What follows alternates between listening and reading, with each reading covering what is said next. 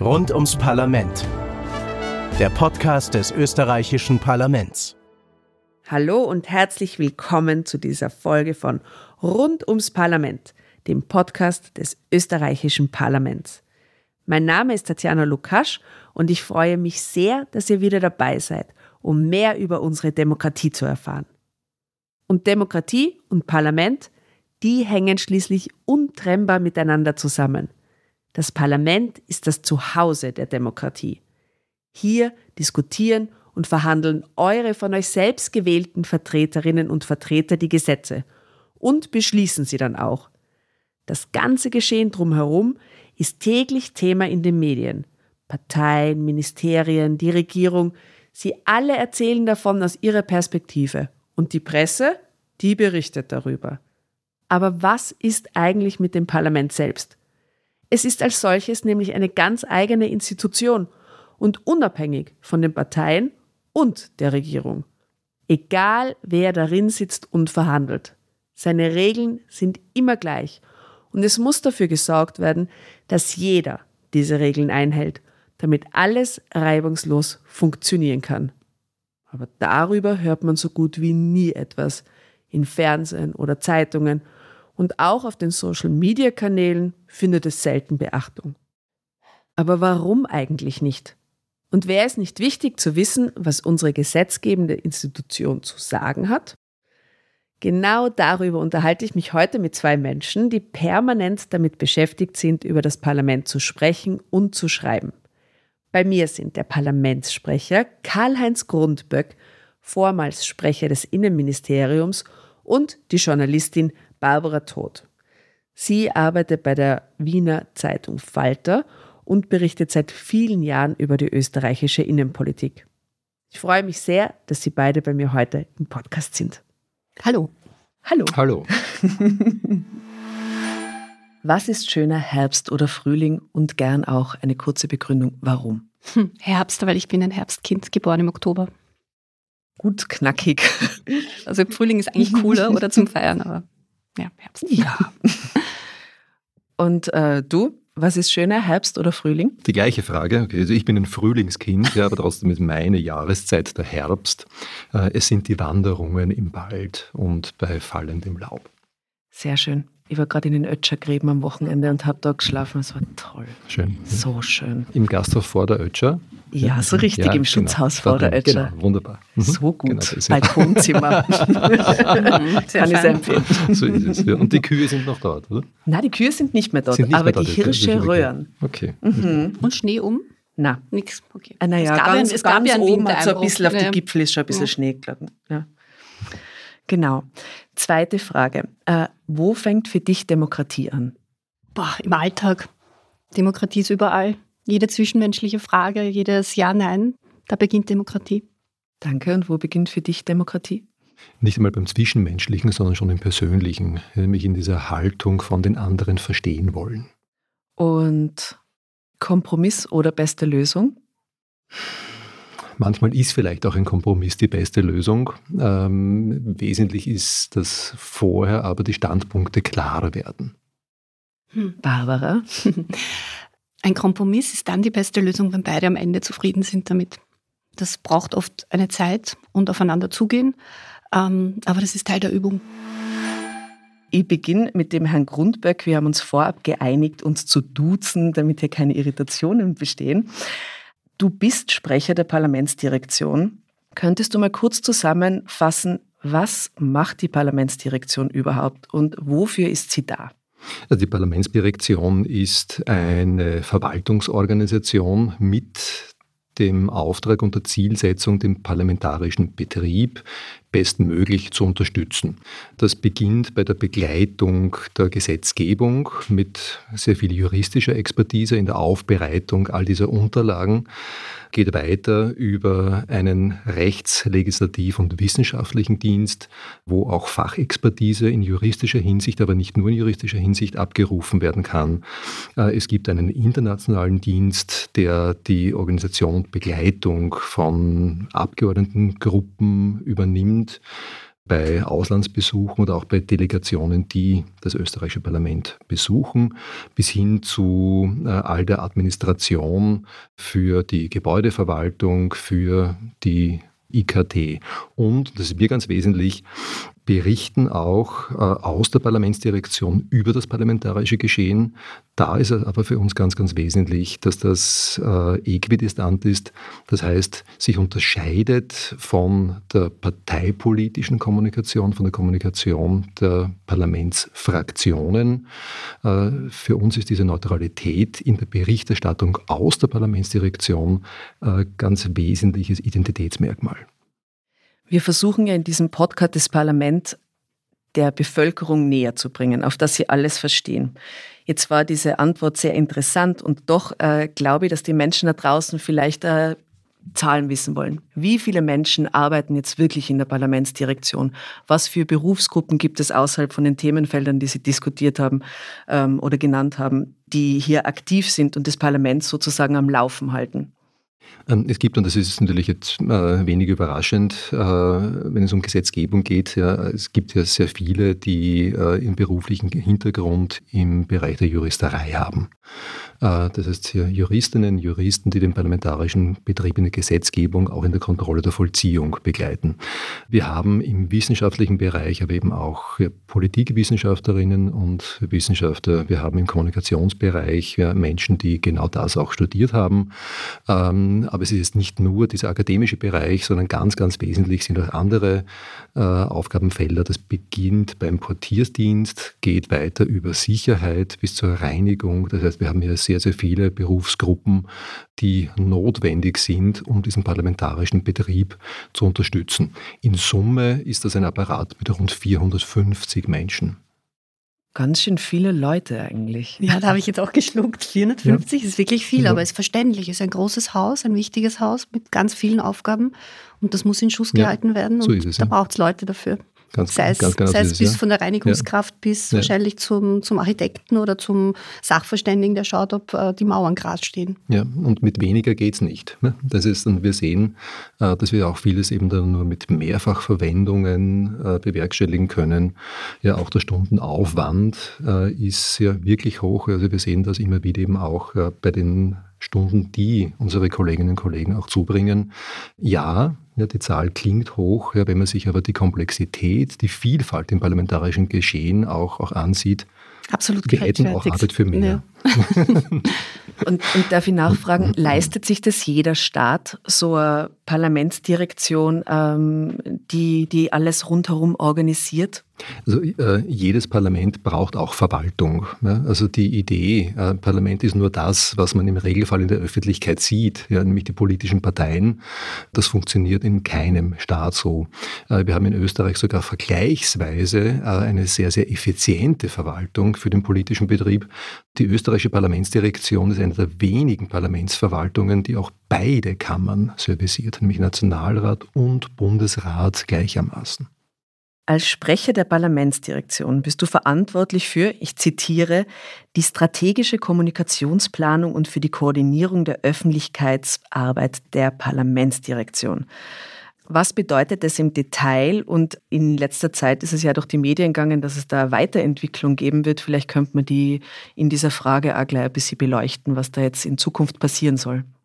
Also die Kommunikation aus dem Parlament ist ja sehr vielschichtig. Das eine ist, äh, dass die Parteien, die Parlamentsfraktionen ihre eigene Kommunikation betreiben, äh, natürlich eben auch durchdrungen von den eigenen politischen Positionen, auch in Abgrenzung zum politischen Mitbewerber.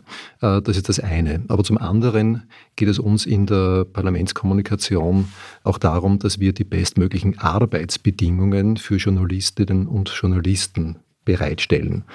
Beispiel dazu, wir kümmern uns darum, dass der Livestream aus dem Untersuchungsausschuss funktioniert, hier hin in den Medienraum, wo Journalistinnen und Journalisten das Geschehen im Untersuchungsausschuss beobachten können. Wir kümmern uns darum, dass es von allen Sitzungen äh, nicht nur einen Livestream gibt, sondern dass alle Sitzungen auch äh, dann on demand in der Mediathek abrufbar sind in der Granularität der einzelnen Redebeiträge, jeder einzelne Redebeitrag auch versehen mit den äh, Gesetzestexten, mit dem stenografischen Protokoll.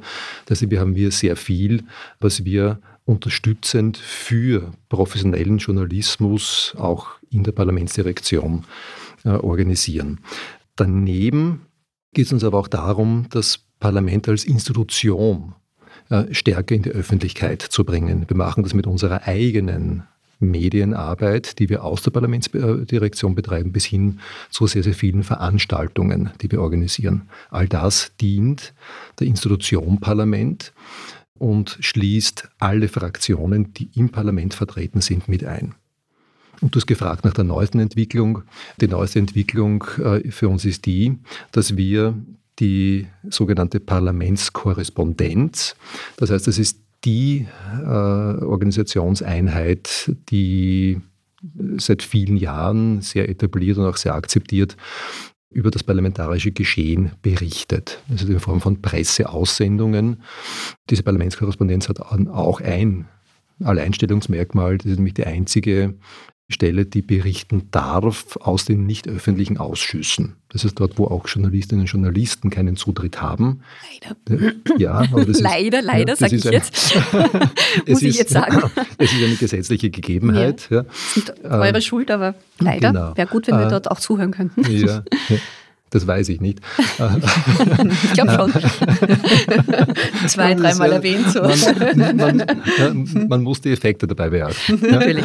Ja. Ähm, aber die Parlamentskorrespondenz äh, berichtet sehr umfassend, äh, auch aus diesen Ausschüssen, äh, wo Journalistinnen und Journalisten keinen Zutritt haben und ist damit in den allermeisten Fällen ähm, so die einzige, auch neutrale Quelle über das, was in den Ausschüssen diskutiert wird.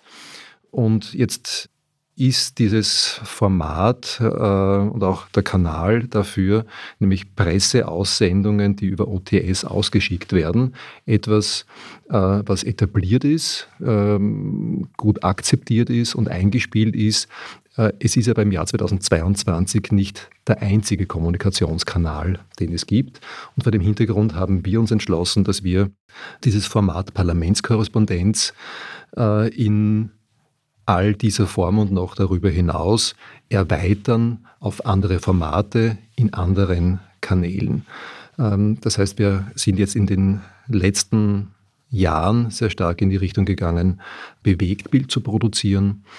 Äh, das heißt, Videoproduktionen, auch dieser Podcast ist Teil einer neuen Kommunikation aus der Parlamentsdirektion äh, und wir bespielen unsere Social-Media-Kanäle. Äh, wir werden in Kürze endlich online gehen mit einer neuen Website, die sehr viel mehr an Nachrichtengehalt bieten wird. Äh, und in all dem geht es aber auch um einen gesamthaften Außenauftritt und das ist jetzt die jüngste Entwicklung, die wir haben, nämlich einen Newsroom, wo all diese Formate, all diese Kommunikationskanäle zentral geplant, gesteuert werden und all das mit dem Anspruch, das in Echtzeit zu machen und immer zu schauen, wo geht die Nachrichtenlage hin äh, und wo können wir einen Beitrag in der öffentlichen politischen Bildung leisten. Bevor ich jetzt zu dir, Barbara, komme, ich bin leider sehr an diesem Newsroom-Thema interessiert, weil ja, ich auch, du auch. Es ist ja super spannend, ja, wie sich so ein spannend. Amt so verändert, oder? Extrem und spannend. ganz modern wird. Ähm, ja. Stellt, ihr, stellt ihr jetzt nur mehr JournalistInnen ein oder, oder wie, wie handhabt ihr diese Echtzeitberichterstattung, die euch da vorschwebt? Ja, also ich bin sehr, sehr froh, dass wir jetzt diesen äh, Newsdesk tatsächlich mit einer sehr profunden journalistischen Expertise besetzen konnten. Äh, wir haben hier eine Kollegin neu eingestellt, die zuvor bei einer sehr wesentlichen österreichischen Qualitätszeitung genau das gemacht hat, nämlich den Newsdesk dort aufgebaut hat, ja, über zwei Jahre hindurch geleitet hat. Äh, und Wollen wir Ihren Namen nennen? Dürfen wir Ihren Namen nennen, auch in diesem Format? Okay, das mache ich mit großer Freude. Nicht? Ich glaube auch den Namen von wo ist er abgeworben. Ja, mit, ganz, glaub, mit, ganz großer, mit ganz großer Freude benenne ich das auch. Ja, das ist die Sandra Nigischer die äh, zuvor viele Jahre beim Standard gearbeitet hat und beim Standard den Newsdesk aufgebaut und geleitet hat. Bin sehr, sehr froh, dass wir diese Expertise jetzt auch in der Parlamentsdirektion haben. Äh, und ja, äh, dort, wo wir im Rahmen des Möglichen auch nachbesetzen können in dieser Abteilung, werden wir auch weiter journalistische Expertise dazu holen. Barbara, wie ähm, wird dir das weiterhelfen, dass es dann diese Website und diese Echtzeitberichterstattung gibt, beziehungsweise wie sehr nutzt du schon diese Services, die die Parlamentsdirektion derzeit anbietet? Also mir wird das sicher weiterhelfen und ich glaube vielen anderen auch. Ähm, jetzt, wo ich dir so zugehört habe, äh, habe ich mich auch erinnert, so in den Nullerjahren, als ich angefangen habe, über Innenpolitik zu berichten, da war es ja wirklich so, dass das Parlament agiert hat wie so ein bisschen wie so ein Amt. Und da gab es halt dann eben diese schon erwähnten, ähm, also da ist im Parlament was passiert und dann kam eine OTS, also eine Originaltext-Service heißt das. Das ist so ein, eine lange Pressemeldung, die oft wenn man sie ausgedruckt hat, auf A4 fünf, sechs Seiten hatte, wo ein sehr detaillierter Bericht über die Vorgänge in irgendeinem Ausschuss drinnen war. Und das war's. Das ist natürlich aus heutiger Sicht völlig anachronistisch. Und ich finde es sehr, sehr gut, ähm, dass das Parlament jetzt sich traut, umzuschalten auf eine sehr moderne Art der Kommunikation, weil das inzwischen alle so machen und weil auch die, die politischen Parteien im Parlament viel intensiver, ich, man kann auch sagen viel aggressiver versuchen, die Dinge so wie Sie sie sehen, nach außen zu kommunizieren. Und für mich als Journalistin heißt das, dass ich konfrontiert bin mit Parteien, die mir ständig ins Ohr blären, so wie Sie es sehen und so ist es und so hat es zu sein. Und ich muss mir einen Überblick verschaffen. Ich muss ja die Dinge so beschreiben, ähm, wie sie tatsächlich sind oder dem möglichst nahe kommen, wie sie tatsächlich sind. Und da kann ich halt zuhören, was die ÖVP sagt und was die Grünen sagen und, und die SPÖ. Aber es ist auch wirklich hilfreich, wenn es dann das Parlament gibt, das so als neutrale Stelle, die kein eigenes politisches Interesse hat, sondern die über all denen steht, ähm, mir erklärt und vermittelt, wie sie es sehen. Und ähm, das tut das Parlament, ähm, hat es eh immer schon getan, natürlich, weil das gehört zu den Aufgaben des Parlaments, aber es tut es jetzt auf eine ähm, verständlichere, zugänglichere und ja, auf, auch bessere Art. Und es tut es nicht nur für mich als Journalistin, sondern es macht es auch für Menschen, die vielleicht nicht jeden Tag vor den Nachrichtentickern sitzen. Also einfach vor Menschen, die an Politik interessiert sind, vor Menschen, die vielleicht kurz mal wo reinschauen wollen und sich informieren wollen. Also das Parlament hat sich extrem geöffnet in der Art und Weise, wie es nach außen kommuniziert.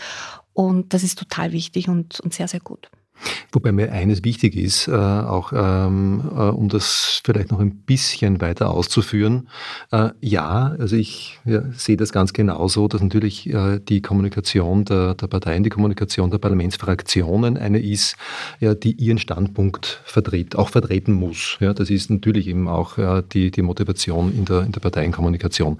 Es ist nicht die Aufgabe der Parlamentskommunikation, dann äh, zu sagen, wer Recht hat dabei, äh, sondern ich mache es vielleicht an einem konkreten Beispiel auch fest. Ähm, wir haben aktuell laufend einen Untersuchungsausschuss, äh, wo in der politischen Diskussion zwei Standpunkte diametral einander gegenüberstehen. Ähm, das betrifft den Vorsitz in diesem Untersuchungsausschuss. Da gibt es einen politischen Standpunkt, der lautet, äh, der Vorsitzende ist befangen und darf diesen Untersuchungsausschuss nicht leiten. Es gibt dem gegenüberstehend einen anderen politischen Standpunkt, der lautet, der Vorsitzende ist verpflichtet und kann gar nicht anders nichts anderes tun, als diesen Vorsitz zu führen. Das ist nicht Aufgabe der Parlamentsdirektion zu sagen, wer hat recht von den beiden. Ähm, aber was wir dann tun können, ist schlicht hinweisen und erläutern, was sagt der Paragraph 6 der Verfahrensordnung. Ja, das heißt, es ist ein fachlicher Input in diese Diskussion. Die Schlussfolgerungen auf dieser Grundlage, die müssen alle für sich ziehen. Ihr seid keine Schiedsrichter, ganz klar. Ganz genau. Aber ihr seid ähm, eine Stelle, die einfach objektive Informationen, Themen, Fakten, Daten ähm, zur Verfügung stellt. Und das ist wichtig in einer, in einer Gesellschaft und in einer ja, digitalen Kommunikationsgesellschaft, wo ganz viel Falsches erzählt wird. Also umso wichtiger ist es, dass es da jemanden gibt, dem man vertraut und wo man sagen kann, okay, wenn der ähm, Fakten vorlegt oder auf eine Verfassung verweist, auf einen Gesetzestext verweist, dann kann man dem auch glauben, weil der hat einfach die, die Glaubwürdigkeit und die sind neutral. Ich glaube, dass in der Bevölkerung dieses Wissen kaum vorhanden ist, dass das Parlament tatsächlich so eine wichtige neutrale Funktion inne hat und die Parteien und äh, ihre VertreterInnen auch regelt. Ja? Als du in den Nullerjahren begonnen hast, äh, dich mit Politik zu beschäftigen und darüber zu schreiben. Wie viel wusstest du über die Arbeit des Parlaments? Naja, ich habe ähm, Geschichte studiert gehabt. Da kommt Politikwissenschaft ein bisschen vor. Also ich hatte das Privileg, dass ich ähm, aufgrund meines Studiums schon ein bisschen was wusste. Aber die, ähm, also im Großen und Ganzen, wofür das Parlament ist, dort entstehen die Gesetze, also so, was man halt so als Allgemeinbildung weiß. Aber in den Details, wie genau das im Parlament dann abläuft, welche Regeln es gibt für die sogenannten Ausschüsse, wo sich die Parlamentarier zu den Themen treffen und, und Gesetze vorbesprechen, ähm, welche Regeln es gibt dann auch für das Plenum, also das, was man im Fernsehen dann sieht, wo immer alle sitzen und äh, diskutieren die sogenannte Geschäftsordnung, die das alles regelt, die hat ja so ein paar Tricks und Tücken parat. Äh, da gibt es ja auch in den Parteien dann eigene oder in den Parlamentsclubs gibt es ja eigene Experten, die sich nur mit dieser Geschäftsordnung befassen und dann auch schauen, wie kann man beispielsweise etwas hinauszögern, wie kann jemand filibustern, also möglichst lang Reden halten. Also da gibt es so viel, so viele Regeln. Äh, ich glaube, bis ins letzte Detail kann man das gar nicht wissen. Dafür gibt es dann Experten, die einem aushelfen. Unter anderem in der Parlamentsdirektion. das wäre meine nächste Frage gewesen, ob dieses Wissensdefizit, von dem ich glaube, dass es in der Bevölkerung vorherrscht, überhaupt ein Problem ist oder bis zu welchem Grad die Bevölkerung eigentlich wissen müsste, wie die Regeln dieses Spiels, weil es klingt ja teilweise ja recht spielerisch, diese Räume auszuloten und dort reinzugehen und dann wieder einen Vorteil zu gewinnen. So. Wie weit müsste die Bevölkerung eigentlich informiert sein, um alles zu verstehen, was so wirklich läuft? Ich glaube, das hängt ein bisschen auch vom Grad, also wie sehr man sich halt dafür interessiert. Ähm, also ich finde schon wichtig, dass alle in Summe wissen, dass das Parlament ähm, die Gesetze macht, dass dort Menschen sitzen, die wir gewählt haben, die Gesetze beschließen, dass das nicht etwas ist, was die Regierung macht, sondern dass das schon unsere gewählten Volksvertreter sind. Ob man jetzt bis ins letzte Detail immer Bescheid wissen muss, ich, ich glaube, das kann man gar nicht. Das ist schon ein Fachwissen. Ähm, die Grundsätze sind wichtig. Und wer sich halt noch mehr dafür interessiert, findet ganz viele Möglichkeiten inzwischen, sich das genauer anzuschauen. Er kann ins Parlament kommen und kann Führungen machen, er kann auf, den, auf der Homepage genau nachlesen, er kann sich Videos anschauen, wie etwas genau funktioniert. Mehr zu wissen ist immer gut, aber es braucht schon viel Zeit, um sich wirklich gut auszukennen. Gar keine Frage. Also ich glaube, dass äh, also die Beispiele, die wir jetzt eben auch genannt haben, diese Frage Geschäftsordnung, irgendwie ist sehr stark in technischen Details. Das, das eine, das ist ja wahrscheinlich ein Thema, das jetzt irgendwie äh, nicht sehr, sehr breit ja, nachgefragt ist, ja, aber doch auch wichtig ist, ja, gerade auch in der Berichterstattung. Also ich glaube, da sehe ich eher die Journalistinnen und Journalisten als Zielgruppe, wenn es um diese Geschäftsordnungsfragen geht und um diese technischen Details.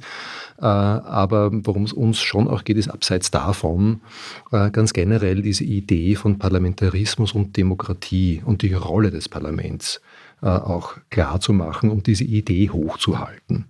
Ähm, weil das Parlament ist ja schlicht der, der Ort in, in einer Gemeinschaft, wovon vom Ansatz her die größtmögliche Verdichtung der Unterschiede in dieser Gemeinschaft sichtbar wird und wo diese Unterschiede auch äh, in einem Raum, nämlich im Plenarsaal, ausgestritten werden. Mit der Gewissheit, und diese Gewissheit entsteht letztlich juristisch über die Geschäftsordnung, äh, aber mit der Gewissheit, äh, dass alle mit ihrer Position auch gehört werden.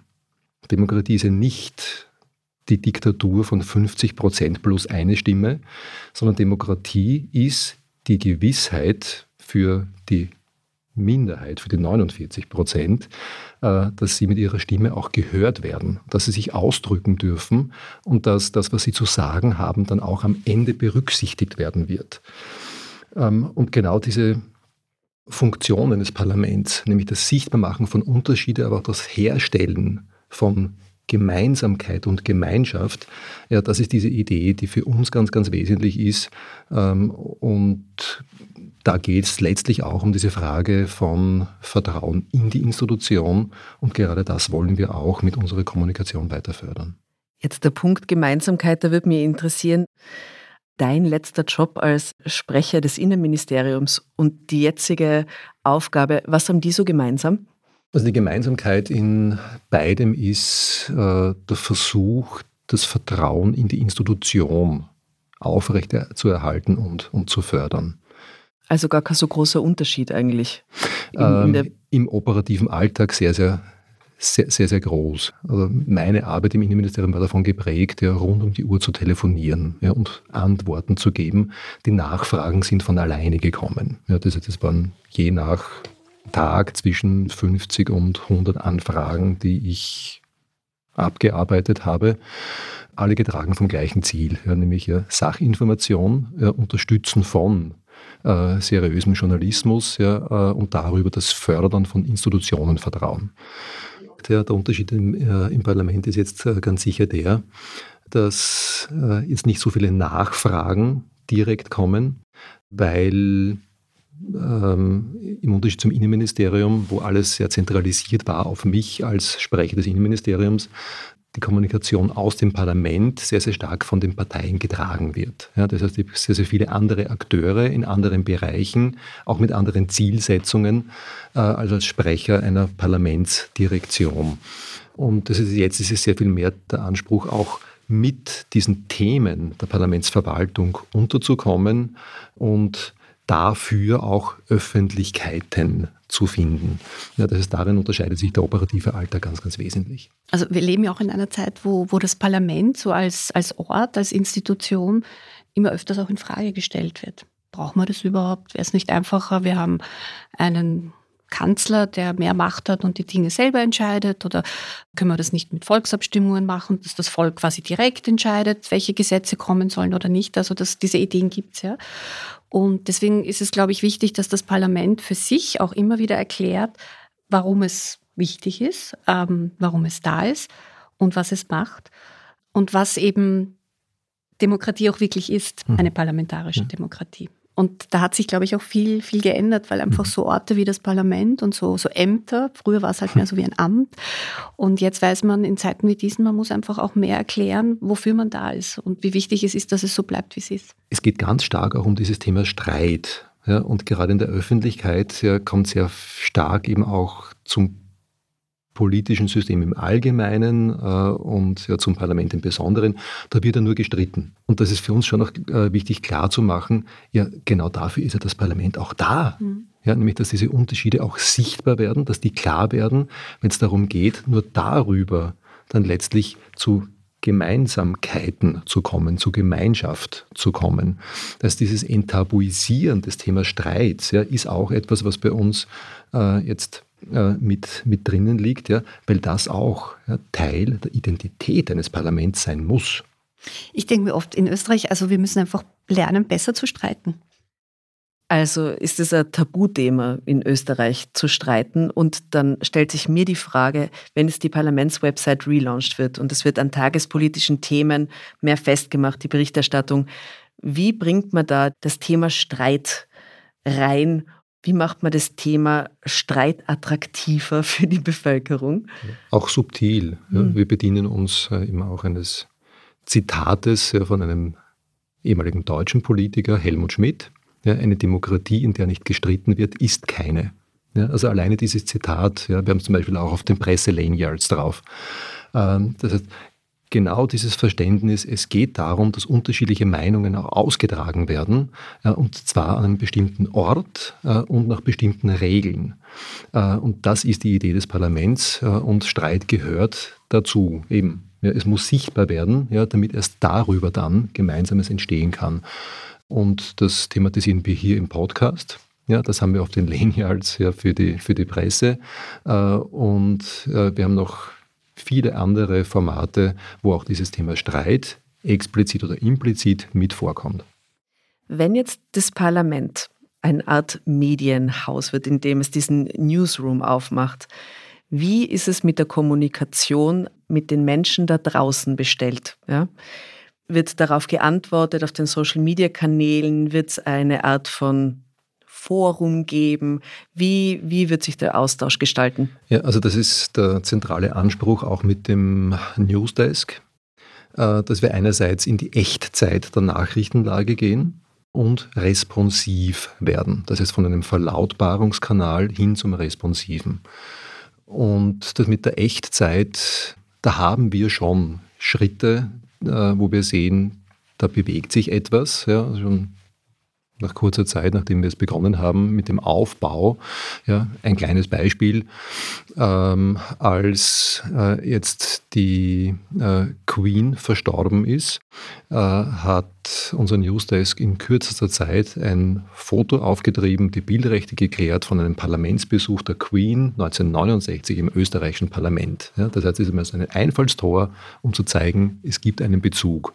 Ähm, was wir dann direkt danach gemacht haben, oder ich habe es schon genannt, Sandra Nigischer gemacht hat, ich darf das den Vereinnamen, äh, ist ein Erklärstück äh, über die Frage, wie funktioniert eine parlamentarische Monarchie. Ja, also auch da liefern wir einfach Futter und ja, Information, ja, wo wir aus einem Anlass herausziehen, welche Erzählung können wir aus dem Parlament führen, was eignet sich dafür.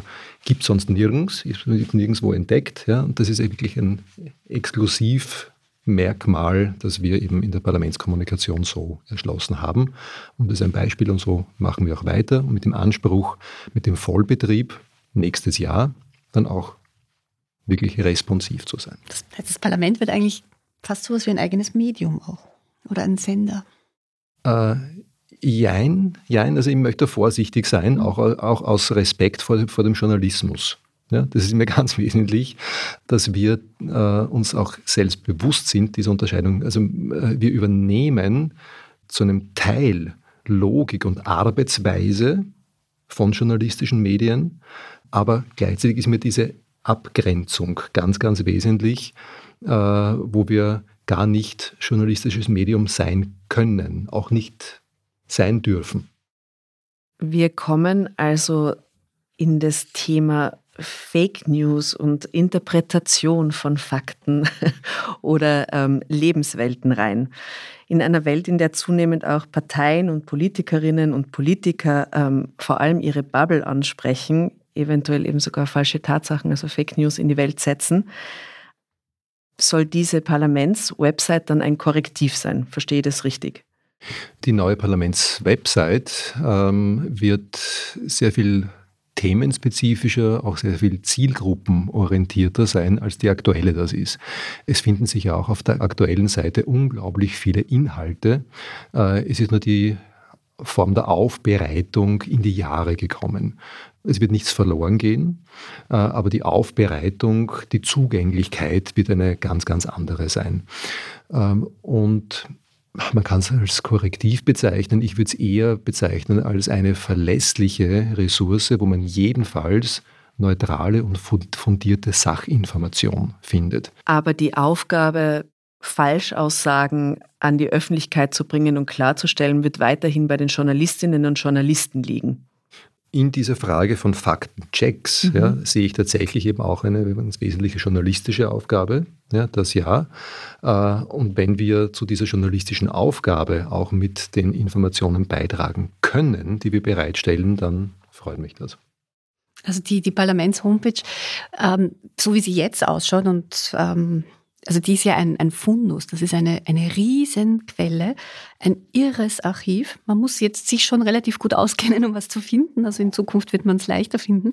Aber ich kann da zum Beispiel alle sogenannten stenografischen Protokolle, also alles, was im Parlament gesagt wird, da sitzen ja Leute vorne und schreiben das alles mit und die ganzen Texte sind im Internet zu finden auf der Homepage und ich kann das durchsuchen nach Schlagwörtern. Das ist schon ziemlich cool, so, ein, so ein Archiv zu haben. Ich kann aber auch auf der Homepage des Parlaments ähm, ganz viele Informationen zu einzelnen zu Zukunftsthemen finden. Also was viele auch nicht wissen, das Parlament ist ja auch ein, ein Think Tank. Also das ist ein Ort, wo total viel nachgedacht wird, wo Experten und Expertinnen ihr ganzes Wissen ähm, mit einbringen. Es gibt ähm, eine Technikfolgenabschätzung, wo regelmäßig Studien veröffentlicht werden, wo ich nachschauen kann, was, wie ist das mit den Elektroautos in Zukunft oder wie ist das mit der Windkraft, ähm, was bringt uns die Digitalisierung. Also da ist so viel an, an Information und an Wissen da und das ist richtig, das ist richtig spannend und richtig super. Jetzt würde ich abschließend ähm, nur den Ausblick eben wählen auf die nächsten Jahre einerseits, was bevorsteht und andererseits, was du dir wünschen würdest, äh, was noch kommt? Also ich wünsche mir vom Parlament, dass es und auch von der Kommunikation des Parlaments, dass es vielleicht noch einfacher und noch niederschwelliger nicht nur für uns Journalistinnen und Journalisten. Also wir wissen eh schon ziemlich genau, wen wir anrufen müssen und wo wir, welcher Link uns zu einer Information führt. Aber ich glaube, man kann als Parlament, als Institution noch stärker nach außen funken und, und erzählen und erklären, äh, wie wichtig das Parlament ist. Weil das Parlament ähm, für unsere Demokratie, es ist tatsächlich das Herz und die Heimat. Und ähm, es gibt so viele, die das anzweifeln. Und ähm, umso wichtiger finde ich wäre es, dass ähm, ja, das Parlament einfach für sich auch immer wieder wirbt und erklärt, äh, warum es da ist. Und du, was? Ich nehme das als Auftrag. Ja. was kommt als nächstes? Ja? Das nächste, was äh, jetzt kommt, ist am 12. Jänner nächsten Jahres die Wiedereröffnung des sanierten Gebäudes. Das heißt, damit hat auch dieses Haus, das symbolisch so stark für Parlamentarismus und Demokratie steht, damit wird auch dieses Haus wieder offen und zugänglich. Am gleichen Tag, am 12. Jänner, geht auch unsere neue Website online. Und für uns beginnt damit tatsächlich eine neue Phase, wo wir dieses Haus neu besiedeln, wo unsere Website neu ist und auch unser Newsdesk in Vollbetrieb geht. Wir eröffnen auch am gleichen Tag, also Tage danach, dann den Tagen der offenen Tür, 14. und 15. Jänner, äh, ein neues Besuchszentrum, das völlig neu erschlossen worden ist, äh, mit einer Erlebniswelt. Parlament. Wir versuchen wirklich Schritt für Schritt größer zu werden, breiter zu werden äh, und letztlich mit der Hoffnung, dem Anspruch auch immer gerecht zu werden. Wir werden nie fertig sein damit. so wahre Worte. Egal, was wir tun, wir werden nie fertig sein damit. Demokratiearbeit ist, ja, mm, genau. geht, hört nie auf. Nichtsdestotrotz, dieser Podcast ist zu einem Ende gelangt. Eine Sache abgeschlossen. Vielen Dank, dass ihr da wart und äh, so eine spannende und interessante Diskussion geführt habt über die Zukunft und die Newsrooms und die Bedürfnisse des Journalismus. Vielen Dank. Vielen Dank euch. Danke für die Einladung. Das sagen Karl-Heinz Grundböck und Barbara Todt. Vielen Dank für dieses aufschlussreiche Gespräch. Und das war's auch leider schon wieder mit dieser Folge von Rund ums Parlament, dem Podcast des österreichischen Parlaments. Falls sie euch gefallen hat, dann empfehlt sie gerne weiter. Und falls sie euch sogar so gut gefallen hat, dass ihr keine der kommenden Folgen verpassen wollt, dann abonniert rund ums Parlament am besten. Das geht überall, wo es gute Podcasts gibt, zum Beispiel bei Spotify, Apple Podcasts, Google Podcasts, Deezer oder Amazon Music. Und das lohnt sich ganz bestimmt, denn in den kommenden Folgen werde ich für euch im wiedereröffneten Parlamentsgebäude unterwegs sein. Vom brandneuen Besucherzentrum über den renovierten Sitzungssaal des Nationalrats bis hinauf zum gläsernen Dach werde ich mir alles ganz genau erklären lassen und ich würde mich sehr freuen, wenn ich euch dabei mitnehmen dürfte. Falls ihr Fragen, Kritik oder Anregungen zu diesem Podcast habt, dann schreibt uns gerne an unsere E-Mail-Adresse podcast.parlament.gv.at. Jede Menge Informationen und Angebote rund um das österreichische Parlament und zu unserer Demokratie gibt es außerdem auf der Website des österreichischen Parlaments www.parlament.gv.at gv.at und seinen Social-Media-Kanälen. In diesem Sinne sage ich vielen Dank fürs Zuhören. Mein Name ist Tatjana Lukasch. Wir hören uns. Rund ums Parlament. Der Podcast des österreichischen Parlaments.